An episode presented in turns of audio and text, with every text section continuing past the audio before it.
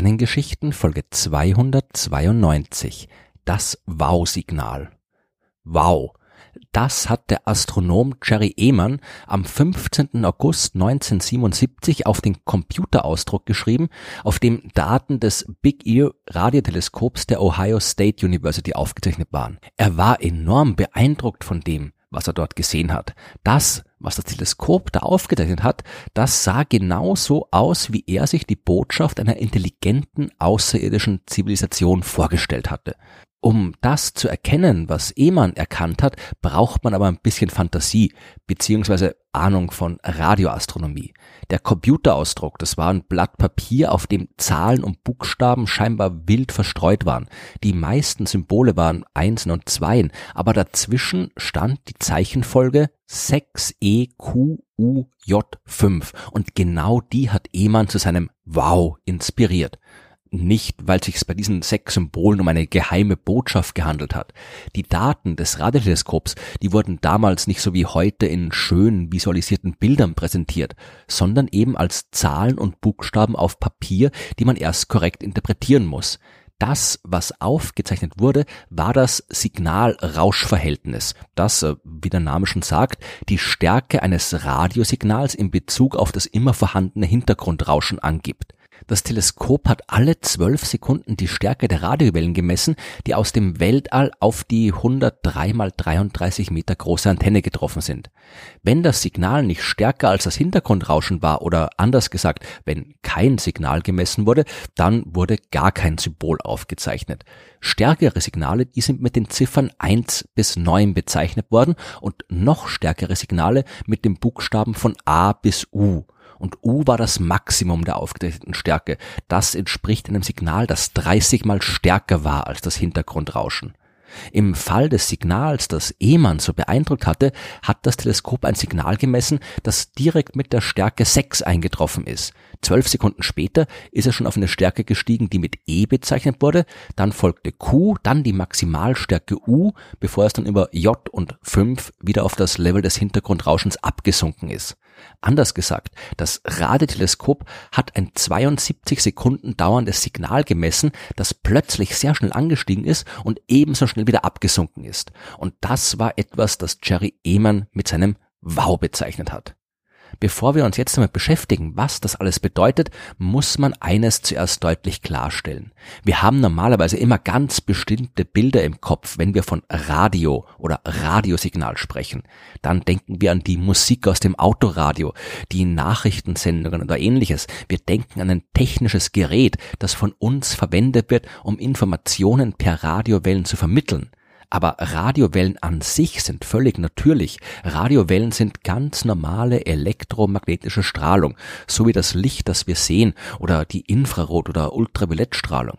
Jede Menge natürlicher Phänomene erzeugen Radiowellen, genauso wie jede Menge natürlicher Phänomene normales Licht erzeugen. Unsere Sonne etwa, die leuchtet. Unsere Sonne gibt aber auch Radiowellen ab. Und in diesen Wellen steckt da natürlich kein Radioprogramm. Das sind nur Wellen, quasi Rauschen, das umso stärker wird, je exakter man ein Radioteleskop auf die Sonne ausrichtet.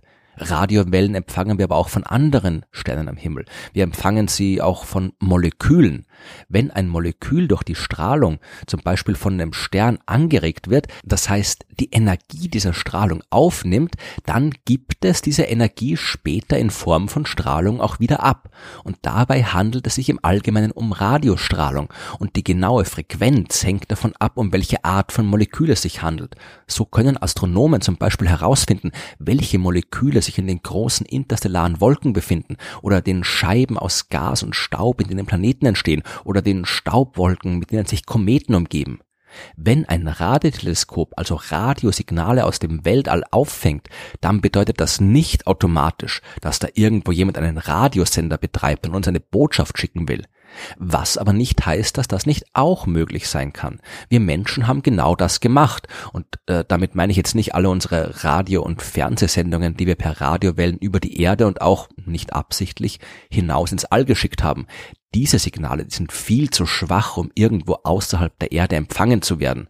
Wenn unsere Radioprogramme den nächsten Stern erreicht haben, dann sind die Signale schon so schwach, dass sie im natürlichen Rauschen komplett verschwinden. Aber wir haben zumindest ab und zu, auch gezielt Botschaften ins All geschickt. Zum Beispiel am 16. November 1974 mit dem Arecibo Radioteleskop. Dieses Radiosignal, das hat Informationen über Mathematik, Chemie, die Menschheit und unser Sonnensystem enthalten und ist mit einer Sendeleistung von einem Megawatt in Richtung des 25.000 Lichtjahre entfernten Kugelsteinhaufens M13 geschickt worden. Äh, nicht, weil man sich tatsächlich eine Kommunikation mit Aliens erhofft hat, sondern hauptsächlich, um mal zu schauen, wie man es überhaupt anstellen würde, wenn man denn mit intelligenten Außerirdischen kommunizieren wollen würde. Aber wenn wir das machen, dann tun das vielleicht Aliens auch, sofern es sie gibt natürlich. Aber wenn, dann würden wir in etwa sowas erwarten wie das Wow-Signal, ein starkes Signal, das deutlich über das Hintergrundrauschen hinausgeht. Aber das allein reicht natürlich nicht als Kriterium, um zwischen künstlichem und natürlichem Ursprung zu unterscheiden. Es könnte sich ja vielleicht auch um Radiowellen handeln, die von irgendeinem der irdischen Satelliten stammen oder von der Erde selbst, auf der ja auch jede Menge Radiowellen produziert werden. Dem entgegen spricht zuerst einmal die Dauer des Signals. Das Big Ear Radioteleskop, das hat keine Nachführung. Das bedeutet, dass es nicht dauerhaft an einem bestimmten Punkt am Himmel ausgerichtet werden kann. Das schaut einfach nach oben, während es sich mit der Erde unter dem Himmel hinwegdreht. Wie lange eine bestimmte Quelle in seinem Blickfeld bleibt, hängt also im Wesentlichen von der Entfernung ab ein Objekt, das sich enorm weit entfernt befindet, also außerhalb des Sonnensystems, das ist aufgrund der Erddrehung für das Teleskop nur 72 Sekunden lang sichtbar. Ein solches Signal würde stärker werden, während sich das Teleskop mit der Erde in seine Richtung dreht, dann ein Maximum erreichen und dann wieder schwächer werden, bis es nach 72 Sekunden nicht mehr sichtbar ist. Und genau das hat man beim Bausignal beobachtet. Eine Quelle in der Nähe der Erde kann man damit so gut wie ausschließen. Auch die Frequenz, auf der das Signal empfangen wurde, spricht gegen einen irdischen Ursprung. Denn die Frequenz liegt bei 1420 Megahertz, der sogenannten Wasserstofflinie oder H1-Linie. Das ist genau die Frequenz, bei der neutraler Wasserstoff seine natürliche Radiostrahlung abgibt. Normalerweise sendet Wasserstoff natürlich nicht so einfach Radiowellen aus, aber wenn er so wie im interstellaren Raum ungestört von anderen Einflüssen existieren kann, dann kann er aufgrund seiner quantenmechanischen Eigenschaften Energie abgeben, und zwar in Form von Radiowellen mit einer Wellenlänge von 21 Zentimetern und einer Frequenz von 1420 Megahertz. Das ist für Astronomen besonders wichtig, denn Wasserstoff ist das häufigste Element im Universum und entsprechende Radiobeobachtungen können uns sagen, wie dieser Wasserstoff zwischen den Sternen verteilt ist. Und weil diese Frequenz von 1420 Megahertz so wichtig für die Wissenschaft ist, ist diese Frequenz auch für die Astronomen reserviert. Andere Geräte dürfen da nicht senden. Und weil Wasserstoff eine so universale Bedeutung hat, die eigentlich allen intelligenten Lebewesen klar sein muss, haben manche Wissenschaftler vorgeschlagen, dass die Frequenz von 1420 Megahertz auch diejenige ist, die sich als Frequenz für die Kommunikation mit Aliens am besten eignet. Denn auch das ist ja ein Problem. Man muss eine Botschaft nicht nur senden, sie muss auch empfangen werden. Wenn man aber nicht weiß, auf welche der vielen möglichen Frequenzen man den Empfängern einstellen muss, dann wird schwer.